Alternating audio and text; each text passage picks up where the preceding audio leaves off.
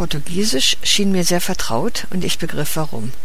Es war wegen meiner früheren Erfahrungen mit Spanisch, die ich noch nicht erwähnt habe.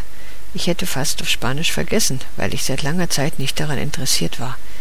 Jedenfalls als ich jung war, vielleicht vor etwa 15 Jahren, lernte ich vielleicht drei oder vier Monate etwas Spanisch, weil ich mich in eine Sängerin, Schauspielerin aus Uruguay verliebte.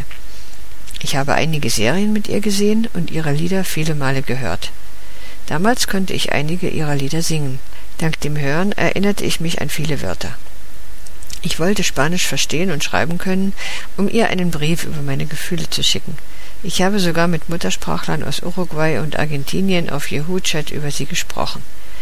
Ich erinnerte mich nach so langer Zeit ein bisschen an Spanisch, und weil Portugiesisch ebenso wie Spanisch auch eine romanische Sprache ist, schien es nicht eine total neue und fremde Sprache für mich zu sein, als ich diese Sprache das erste Mal sah.